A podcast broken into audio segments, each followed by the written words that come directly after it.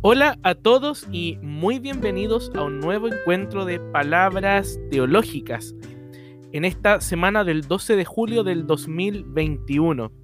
Soy Juan Pablo Espinosa Arce y para mí es un gusto darles la más cordial bienvenida a este espacio de reflexiones, de música, de poesía, de cuentos, de filosofía, de sensaciones, de aromas, de sabores. Estas palabras teológicas. Estas palabras teológicas que vienen cargadas de invierno. Estamos comenzando las vacaciones de invierno.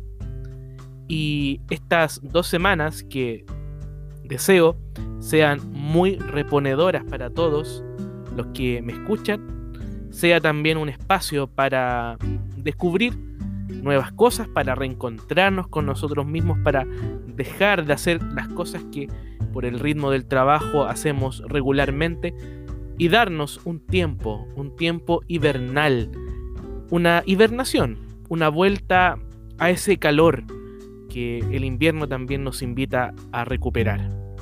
Estas palabras teológicas, queridos amigos, que como siempre ustedes pueden escuchar en Spotify, buscando palabras teológicas. O también pueden escuchar a través de esta plataforma de Google Podcast, también colocando palabras teológicas, y vas a poder encontrar todos los episodios que, como decíamos hace unos encuentros, está celebrando su primer año. Qué alegría es poder reencontrarme con todos ustedes cada lunes, comenzando la semana con nuevas palabras teológicas.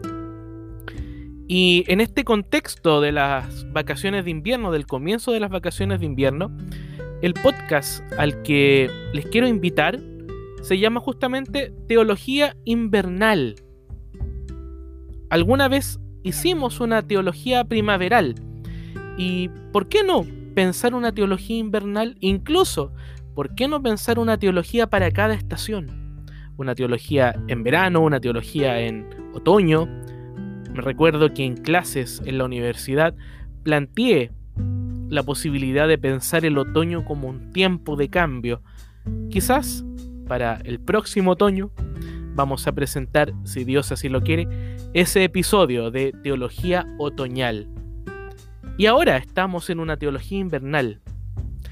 Y el podcast que estoy compartiendo con ustedes va a intentar proponer algunas pistas para adentrarnos en qué significaría una teología vivida en el frío, entre la lluvia, bueno, no está lloviendo tanto, entre la nieve.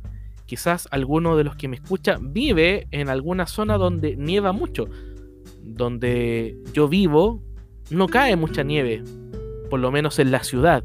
Hacia la cordillera claramente cae nieve y me encanta a mí ver la nieve en esa vista maravillosa que tengo desde mi propio jardín de invierno, desde mi biblioteca, desde mis libros, donde contemplo las montañas y donde puedo ver la nieve que cayó. Pero claro, aquí en la ciudad es muy difícil que caiga nieve, por lo menos en las ciudades del centro de Chile. Pero a los que ven nieve más regularmente, bueno, eso también es una experiencia poética, mística, una experiencia tan interesante de reconocer esa agua congelada, esa nieve que cae y que también va renovando la tierra. Y las vacaciones de invierno, queridos y queridas amigos y amigas de palabras teológicas, nos invitan a descansar el cuerpo y el alma, a realizar cosas que por el ritmo del trabajo, como decía al comienzo, no hacemos regularmente. Yo personalmente ya tengo una actividad que quisiera realizar durante este tiempo donde no hay clases, donde no está el ritmo del trabajo de todos los días y donde se puede despertar otro espacio, otra forma de pasar los días. Yo personalmente leeré poesía.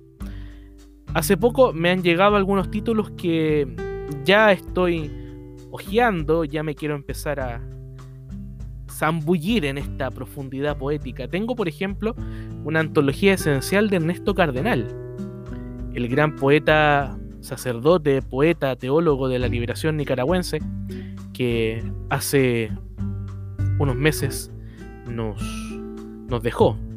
Hace algunos meses vimos su partida de este mundo. Una antología entonces esencial de Ernesto Cardenal, editada por Ediciones LOM. Estoy también leyendo muy interesado a Jorge Tellier, de quien he hablado en otras palabras teológicas también con una antología, Poemas de la Realidad Secreta, de una colección muy buena de poesía que se llama Visor de Poesía. A los que les gusta la poesía les recomiendo mucho esta, esta editorial, de la cual tengo esta obra de Jorge Tellier, esta antología, y también tengo los gazales de Jafís, de quien hablé también hace unas palabras teológicas. Y hay otra editorial que es muy interesante también y que recupera poesía, que es la editorial Lumen, que es una editorial chilena que trae varias y varios nombres de poetas y poetisas que han construido los versos desde nuestra realidad chilena. Tengo una antología personal de Raúl Zurita, Tu vida rompiéndose. Es, pienso, como el libro gordo de Petete, el libro grande de, poesía de Zurita, donde están todas sus grandes composiciones y sus grandes colecciones, Paraíso, Anteparaíso, Purgatorio, el que realiza estas composiciones muy en la línea del infierno del Dante, de el poeta italiano que nos, nos va también invitando a, sumergirnos en otras formas de vida de Raúl Zurita, Tu vida rompiéndose. Y también tengo de Armando Uribe, la antología errante, entre 1954 y el año 2016. Armando Uribe que también nos dejó hace poco.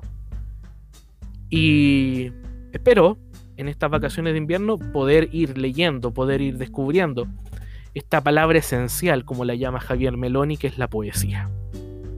Así que yo leeré poesía, sería interesante que me pudieran contar también qué harán ustedes en invierno. Así que si quieres, y me gustaría también leerte, puedes escribirme a el correo de esta plataforma de Instagram que yo siempre voy colaborando con distintos posts, con distintas reflexiones, que es teologiaenredes.gmail.com teologiaenredes.gmail.com y también te invito a que me puedas seguir en Instagram, Teología en Redes. Así que contémonos en qué estamos, qué haremos en el invierno. Yo ya les estoy contando lo que espero hacer, leer un poco de poesía, volver a pintar, realizar un descanso del cuerpo y del alma, de leer y escribir, de ir pensando los podcasts, porque también nos preocupa continuar teniendo los podcasts durante este invierno. Veamos entonces algunas perspectivas de qué significa esta teología invernal. En la palabra de Dios, el invierno aparece. Estuve buscando y rastreando en algunas publicaciones qué se dice del invierno. Pero hay una que me llamó más la atención porque es un texto que más de alguno de nosotros pienso ha escuchado, que está tomado del libro de Isaías. Dice el profeta, porque como desciende de los cielos la lluvia y la nieve, y no vuelve allá, sino que riega la tierra y la hace engendrar y producir, y da simiente al que siembra y pan al que come. Y luego añade ese otro versículo, así vuelve la palabra que sale de mi boca, y no vuelve vacía, sino que fecundó la tierra ahí el, poeta, el profeta, porque los profetas también son poetas, son hombres y mujeres de la palabra esencial, va mostrando que la acción de Dios se asemeja al agua que cae, en la lluvia y en la nieve, que son estos grandes símbolos de el invierno. Pero claro, vivimos en un tiempo de crisis de agua, en un tiempo de crisis de lluvia. Y quizás también puede ser eso una sequedad espiritual ese desierto que avanza, que ya lo avisoraba Nietzsche. Hay que impedir que el desierto avance, que la sequedad, que la resequedad nos vaya carcomiendo por dentro. Hay que pedir insistentemente, insistentemente la lluvia, que llueva, que llueva, la vieja está en la cueva. Cantábamos cuando éramos niños, ¿se acuerdan? Y a lo mejor hay que volver a pedir la lluvia, hay que hacer una, una danza para que la lluvia venga y fecunde la tierra, así como también la palabra de Dios, de aquel que creó las estaciones, como dice el libro del Génesis, también va bajando. Y sabemos por, por la fe, por esa experiencia maravillosa de encuentro con Dios, que su palabra nos transforma y hace engendrar la tierra. El invierno se presenta como una temporada con días más cortos, se oscurece más temprano, y también es una época donde hay aromas y sabores más característicos. Es un tiempo donde comemos comida más caliente, guisos, sopas, legumbres, son comidas del invierno, porque son comidas más calóricas, necesitamos más calor en el invierno, buscamos las fuentes de calor.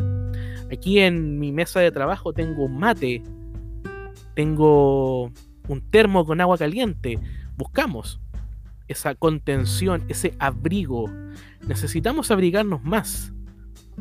Y ese abrigo, eso que nos cubre, puede ser símbolo de la contención que buscamos y que siempre anhelamos. De alguna manera, queridos amigos, el invierno nos coloca en esa perspectiva del frío, de la soledad incluso. El invierno puede ser una experiencia de mucha soledad. Claro, en comparación, por ejemplo, con la primavera o con el verano, donde hay más movimiento. En cambio, el invierno es una época donde nos volvemos más hacia adentro, a una verdadera hibernación, esperando, esperando la primavera, esperando aquello que viene.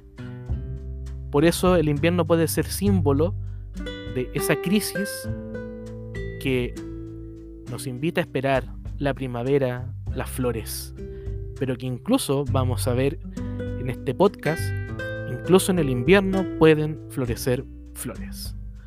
Es algo que quisiera también contarles en estas palabras teológicas del 12 de julio del 2021. El poeta Jorge Tellier, de quien yo les contaba, estoy leyendo una, una antología, Poemas de la Realidad Secreta, editada por Visor de Poesía, tiene una composición que se llama Carta de Lluvia, Jorge Telier nació en Lautaro, en la zona de la Araucanía, donde llueve más que en el centro. Y los conocedores siempre reconocen en su yo poético, en su palabra poética, ese sonido de la lluvia, el sonido de los trenes, el sonido del invierno. Y Carta de Lluvia de Telier puede ser una forma muy sugerente para pensar nuestra propia carta de lluvia, nuestra propia carta de invierno. Dice Jorge Tellier, y en donde brillará sobre nosotros la estrella que nos fuera prometida, dice en Carta de Lluvia. Después del invierno anhelamos la primavera, pero es necesario pasar por el invierno para que la tierra renazca. Eso ya lo habían visto nuestros pueblos originarios. Hablando de Jorge Tellier, en Lautaro, en la Araucanía, hay que recordar cómo el pueblo mapuche tiene el Huetripantu, este año nuevo que comienza justamente en el vértice del otoño y del invierno, es el cambio de ciclo. El invierno también nos invita a cambiar ciclo. Los árboles perennes, aquellos que también son figura, como decíamos en las anteriores palabras teológicas, va mostrando que es necesario desprenderse de las hojas para volver a obtener hojas mucho más fuertes. Hay que aprender del invierno. Hay que aprender de esta estrella que nos fuera prometida, dice el poeta Jorge Tellier. Y en otro momento de carta de lluvia, el poeta nos dice, en el invierno nos reunirá el fuego que encenderemos juntos Nuestros cuerpos harán las noches tibias, como el aliento de los bueyes. Y al despertar veré que el pan sobre la mesa tiene un resplandor más grande que el de los planetas enemigos, cuando lo partan tus manos de adolescente. Me encanta ese comienzo de la última estrofa de Carta de Lluvia. En el invierno nos reunirá el fuego que encenderemos juntos. Siempre es la comunidad, la comunidad invernal, la comunidad que se reúne en torno al fogón, a la estufa, diríamos aquí en la ciudad, a la estufa parafina. Nosotros tenemos aquí en el departamento una estufa parafina. Antiguamente eran las estufas parafinas más pequeñas, ¿se acuerdan? Donde colocábamos el pan a tostar o colocábamos esa tetera metálica. Que pienso que en las casas ya hay pocas teteras metálicas, hay más hervidores eléctricos. Colocábamos la tetera o las cáscaras de naranja. Hay colores en las tardes del invierno. Hay aromas, sabores en el invierno. Y otro autor, de quien también hemos hablado en palabras teológicas, Byung-Chul Han, en un libro íntimo y profundo como es Loa a la Tierra, un viaje al jardín, nos dice que es necesario reconocer cómo incluso en el invierno hay flores. Hay flores. Dice Byung-Chul Han. Él escribe pensando en el invierno de Berlín. Él tiene un jardín en Berlín. Y a partir de ese invierno, que es más frío que el invierno de la zona central de Chile, estoy hablando desde este lugar, también va mostrando Byung-Chul Han cómo el invierno es un tiempo de resurrección. Dice el autor: Hoy hace un frío gélido, llueve y graniza. Poco antes del amanecer volví a estar brevemente en el jardín. La hojarasca llega ya hasta la rodilla. El cerezo de invierno florece casi extáticamente, como si fuera primavera. La blanca hortensia paniculata sigue floreciendo. Es increíble que florezca con este frío invernal. Hasta ahí la cita de Byung-Chul Han en Loa a la Tierra. Te invito, querido amigo y querida amiga de Palabras Teológicas, a llevar un diario de invierno. A pintar el invierno. ¿Qué colores tiene tu invierno? ¿Qué sabores? ¿Qué experiencias? ¿Qué recuerdos tiene tu invierno? ¿Qué esperas en el invierno? ¿Qué vas a hacer en las vacaciones de invierno? Byung-Chul Han habla de un jardín. ¿Cómo cultivas tu propio jardín de invierno? ¿Qué florece en tu jardín de invierno? Una teología invernal también nos invita a hacer esta experiencia de Dios que, como veíamos en las palabras de Isaías, hace surgir el alimento y la siembra. Y en tu jardín estás permitiendo que esa experiencia espiritual de la lluvia, de la nieve, vaya posibilitando que la tierra se alimente, se nutra lo nutricio que es tan interesante como figura, pueda también entrar en tu propio jardín de invierno? Hay que hacer una vuelta al jardín. Hay que ir decididamente al jardín del invierno. Y pienso también, queridos amigos, que este viaje supone también el reconocimiento de estos momentos más fríos, donde buscamos más calor, donde a pesar de que se oscurece más temprano, tenemos bellos atardeceres como es en el invierno. Y hablando de viajes, los voy a dejar ahora con nuestro momento de música. Hemos traído eh, música instrumental y hoy día seguimos esa pista, interesante. Eh, la música instrumental tiene esa soltura, ese no colocar palabras, pero incluso la música son palabras, pero son palabras que también nos invitan a nosotros a colocar algún concepto, algún color, algún recuerdo, algún sabor, como ha sido esta línea que hemos tratado de seguir en este podcast de la teología invernal. Los quiero dejar ahora con Brad Prevedoros, Neil Golden y Greg Joy en una composición del año 2011 que se titula A Rastafarian Goes to Dublin un rastafariano que va a Dublín. Quizás también es la invitación a entrar en el jardín, a volver a mirar el invierno, a volver a mirar las tardes del invierno y a sentir sus sabores y sus aromas. Lo dejo entonces con A Rastafarian Goes to Dublin de Brad Prevedoros, Neil Golden y Greg Joy del año 2011 aquí en Palabras Teológicas. Y a la vuelta vamos a escuchar los últimos tres, podcasts de los estudiantes que como ya les he ido contando en otros encuentros de este podcast de palabras teológicas, también nos van a ayudar con sus propias intuiciones. Vamos entonces a Dublín con este rastafariano. Nos vemos a la vuelta de este momento de música.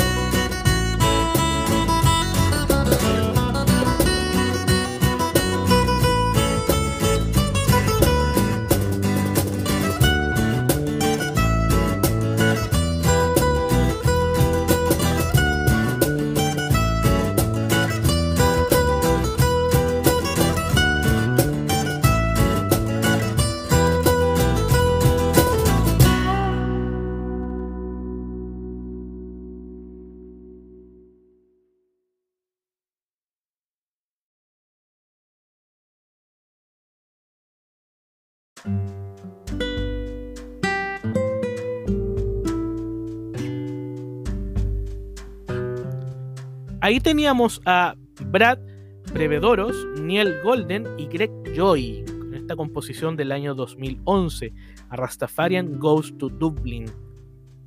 Brevemente la historia de cómo llegué a esta composición. Hay un programa que se llama Siempre hay un chileno, que lo dan en la televisión abierta de Chile. Y esta música siempre me había llamado la atención y la busqué y me encantó y pude encontrar el disco completo en Spotify, que recuerden es el sitio donde pueden escuchar todos los episodios de palabras teológicas. Así que este pequeño descubrimiento de invierno se los comparto también a ustedes para hacer este viaje, para pensar este diario del invierno. Recuerden que les dejo una tarea, yo también la voy a asumir. Y ojalá que podamos ir contándonos, por eso ojalá escribir al mail teología en redes gmail.com cómo estamos llevando este diario del invierno. Y ahora, queridos amigos y amigas, vamos a escuchar a los estudiantes. Tenemos tres podcasts en este podcast, son los últimos tres. Muchas gracias a todos los que durante estos encuentros nos han regalado sus palabras en palabras teológicas. Vamos a escuchar en primer lugar a Ángela Belén Catalán Estros, quien estudia biología en la Universidad Católica. Muchas gracias Ángela por compartir tus palabras en palabras teológicas. Queridos amigos, le damos la más cordial bienvenida a Ángela Belén Catalán Estros en Palabras Teológicas.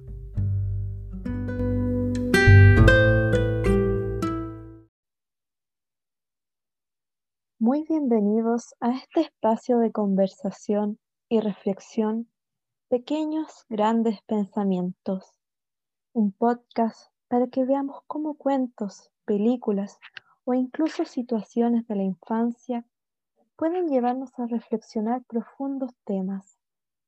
Hoy les quiero presentar este clásico infantil que quizás muchos de ustedes tuvieron que leer de pequeños, El oso que no era. Una historia sencilla de un oso que al quedarse dormido hibernando, despierta en una fábrica donde le dicen que es un hombre y no un oso, lo que obviamente él niega, pero finalmente termina creyendo al verse rodeado de tantas opiniones. La historia en sí dice mucho sobre la importancia de no dejarse llevar por lo que digan los demás, pero les invito a que hagamos un análisis profundo sobre la experiencia, porque tal como dice Gastón Sublet, el arte en sus comienzos fue una expresión de las verdades fundamentales que constituyen la verdad humana. Y este cuento, como arte, nos puede decir mucho sobre la verdad humana.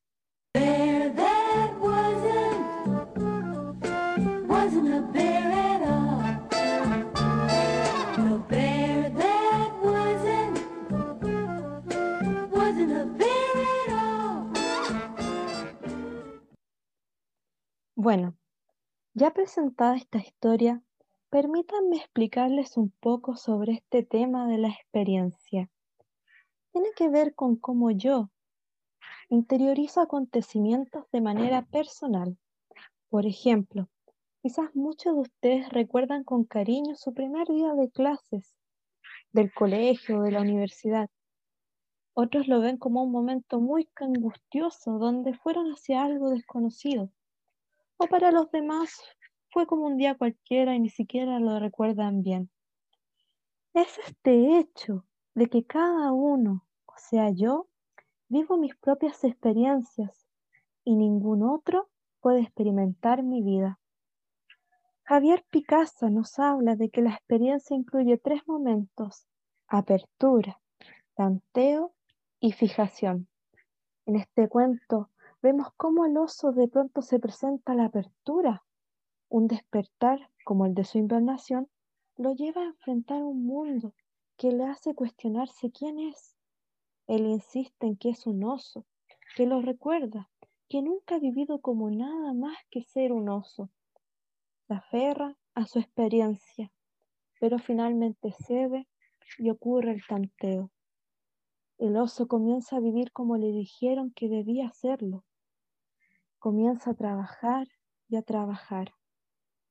Pero cuando llega el invierno, la fábrica cierra y se ve en medio de la nieve, solo y con frío. El oso entonces va hacia la fijación, sigue sus instintos, va a una cueva para hibernar como debe hacerlo. Después de que todo el mundo le dijera que no era un oso, después de haber intentado que ese mundo lo moldeara y probara ser un hombre, finalmente ve quién es. Yo soy un oso y no un hombre, porque nadie más que él y solo él, por experiencia propia, sabe cómo es ser un oso y cómo es él. Espero que les haya gustado esta conversación y que nos veamos en otra ocasión.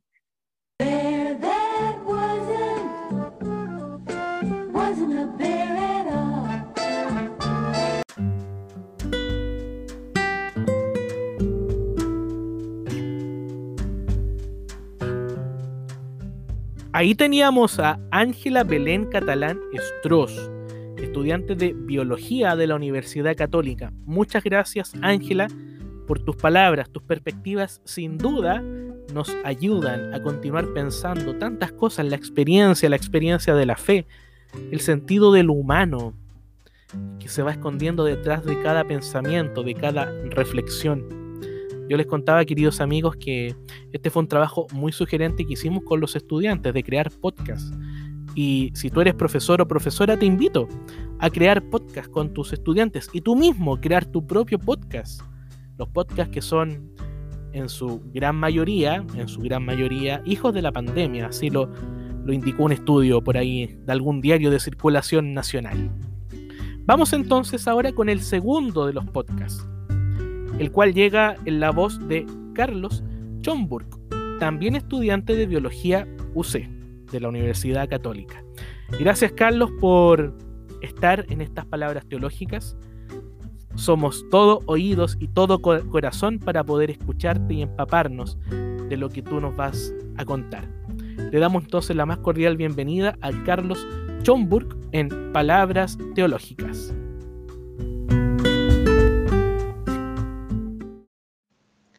Hola, muy buenos días, buenas tardes y buenas noches. Bienvenidos a todos los oyentes a mi podcast del día de hoy.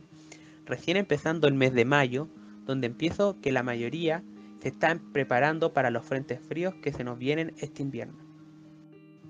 Bueno, pues este es un podcast especial, pues hablaré de un tema que tengo dando vueltas últimamente en mi cabeza, sobre los oyentes no practicantes, una forma de practicar la religión sin ir a la iglesia donde siento una gran afinidad a este tema, pues mi abuela Luz, que en paz descanse, era una devota practicante católica.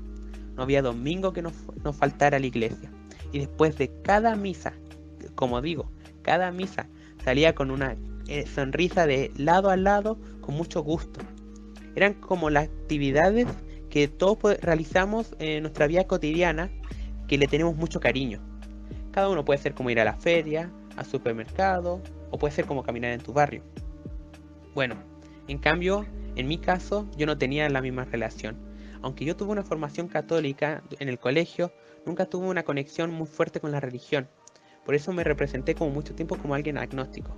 Pero después de mucho tiempo en esta pandemia de reflexión, en verdad yo me planteé como una persona creyente, no practicante. Por lo que me quedé pensando, si desde el punto de vista religioso mi abuela y yo éramos más diferentes parecidos. ¿Existirá un término medio? Bueno, primero para empezar este tema, hay que plantear cuál es la diferencia entre ser creyente y practicante, pues ambos creen con igual magnitud la existencia de Dios y su poder, pero se instancian en su estilo de actuar en la religión, pues primero el creyente, según la RAE, es el que cree, especialmente a quien profesa determinada fe religiosa. En cambio, el practicante es el que practica la religión como lo son sus sacramentos y tiene un compromiso con la iglesia. Yo pienso que ambas opciones son perfectamente legítimas, pues cada uno puede abordar la religión como uno le apetezca. Algo que todos tenemos en común es que nadie nace religioso. Es una doctrina cultural que todos tuvimos, como lo fue la educación, las creencias que recibimos, el lenguaje que nos enseñaron, entre muchos otros más. Pero este tema no lo quiero abordar desde el punto de vista del vaso medio vacío. que las diferencias de la forma de profesar la religión nos separa. No, hay que verlo desde el punto del vaso medio lleno. Que la fe que todos tenemos nos une, que nosotros podemos coexistir compartiendo la creencia de Dios y de sus valores. No hay que olvidar que la religión no separa, sino une personas, une comunidades, rompiendo barreras en su paso. Esta ayuda en situaciones delicadas y sensibles en la vida a quien lo necesite. Esta produce un desarrollo de autoconocimiento enorme en cada uno de nosotros. Abre los ojos a ver una realidad más optimista y de un mayor resplandor. Como dice el escritor español Domingo Montero, la nueva vida en Cristo te impulsa a vivir diferente. Lo bonito de la religión es que no hay una forma perfecta de realizarla, pues la religión no consiste esencialmente en seguir creencias contenidas en un libro, no se limita a realizar solamente ritos y no es un código de conducta moral. En verdad, este planteamiento ni siquiera se limita a una religión cristiana, sino que puede emplearse en muchas de las religiones del mundo. La fe que todos tenemos nos hace más cercanos que muchos podrían pensar. La diferencia que tenemos entre nosotros son productos de enseñanzas religiosas normas culturales adoctrinadas por nosotros por igual. Finalizando con esta explosión de ideas, recalco que pienso que ser creyente y practicante no nos separa, ni siquiera nos clasifica. Solo varía la forma de profesar nuestra religión, y nadie nos puede decir cómo hacerlo. Lo que no debemos dejar que nos afecte es que muchos podrán decirte que por ser una persona religiosa eres cerrado de mente y estás cegado a la realidad, pero no puede estar más cerrados, pues la fe es la luz que guía nuestros caminos. La fe nos da conforte en tiempos difíciles y de incertidumbre. La fe es un obsequio valioso de la vida. Donde, por último, te quiero dejar una reflexión. ¿Cómo practicas tú tu fe en tu vida diaria? ¿En tu vida cotidiana piensas en el bien de los demás todos los días? ¿Piensas en que se logren cambios positivos? ¿Dónde enfocas tú tu fe en que todo es posible? Me despido, que tengas unos buenos días, buenas tardes y buenas noches.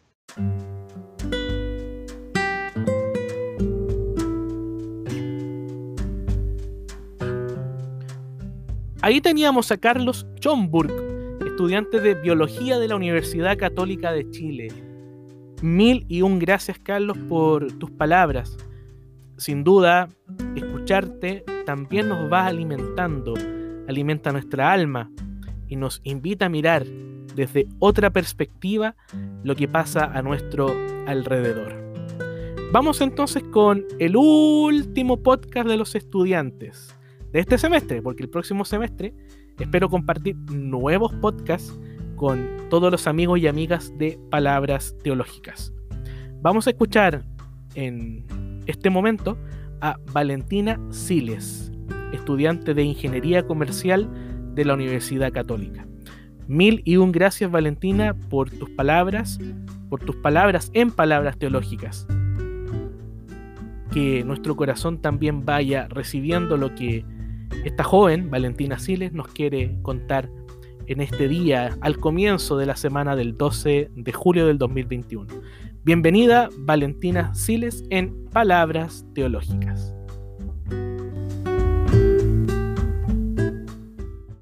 Buenos días. Dentro del contexto de la unidad 2 sobre conocimiento, lenguaje y experiencia, Valentina Siles nos habla sobre los modos de vivir humanamente en este tiempo. Demos un aplauso. Hola a todos, muchas gracias por la invitación. Quería hablarles hoy sobre la importancia de las palabras en el contexto de la experiencia, la forma poética de vivir. Es cierto que al pensar en la palabra poesía se nos viene a la cabeza un conjunto de frases bonitas que ojalá hagan rima y que no son más que fantasías que cada uno lo hace propio. Hoy no me voy a referir a esa escritura en sí, pero sí voy a dar importancia a eso que cada uno hace propio, a eso que cada uno le da su toque, que lo interioriza. Ese proceso lo hacemos todos y todas de manera distinta. Esta forma poética, primeramente, tiene una función que define. Por ejemplo, esto es una cama. Al decir eso, dejo fuera todo lo que no es una cama.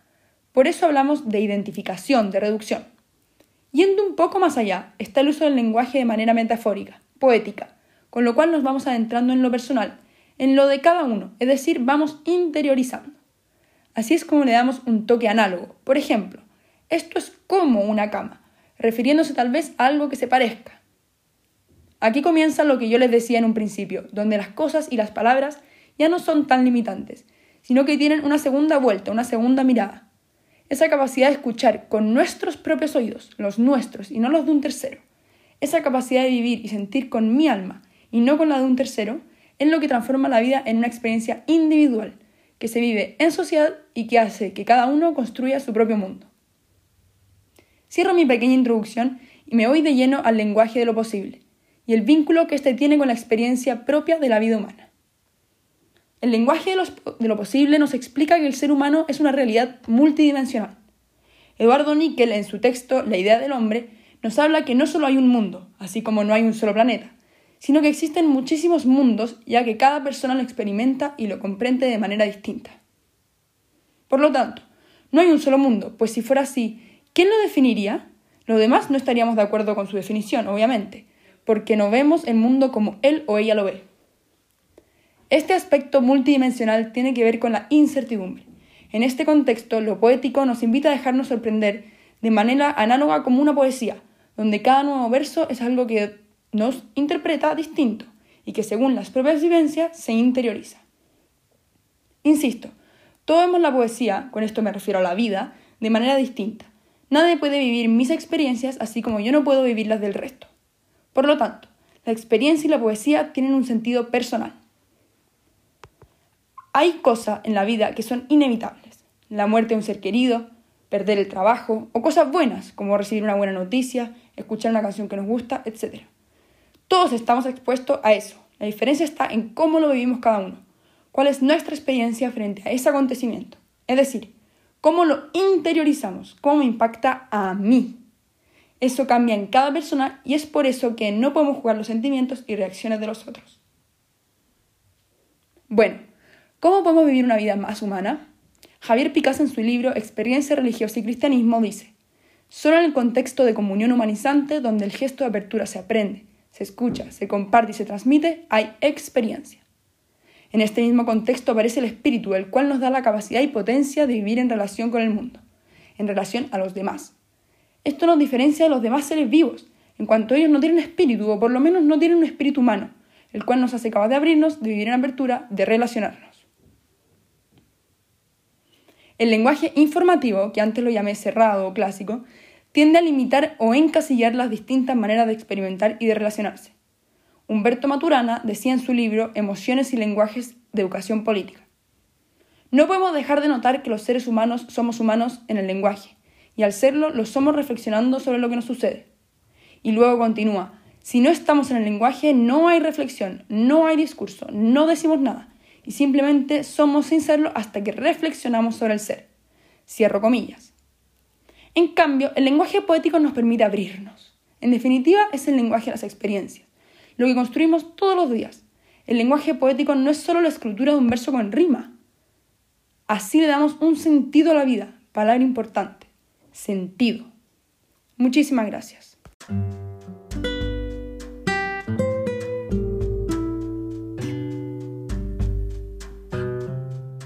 Ahí teníamos a Valentina Siles, estudiante de Ingeniería Comercial UC. Muchas gracias Valentina por tus palabras que sin duda nos alientan, nos invitan a mirar la vida desde tus propias perspectivas. Tus palabras en palabras teológicas son de mucha riqueza y de mucha forma nueva de mirar el mundo que nos rodea, de mirar la vida, la experiencia, la fe, lo que cada uno de nosotros va viviendo y proyectando. Y así, queridos amigos y amigas, hemos llegado al final de este encuentro de palabras teológicas de la semana del 12 de julio del 2021, en donde hemos reflexionado y conversado sobre la teología primaveral. Y recuerden, tenemos esta tarea de ir pensando un diario de invierno, a ver qué encontramos. Y como siempre te invito, puedes escuchar todos los episodios de Palabras Teológicas en nuestra cuenta de Spotify. Un abrazo a todos y a cada uno de ustedes. Para mí un gusto haber compartido este nuevo encuentro con cada uno de ustedes. Y como siempre, a seguir cuidándonos y que esta semana que comenzamos sea muy buena para todos. Que estén muy bien. Chao, chao.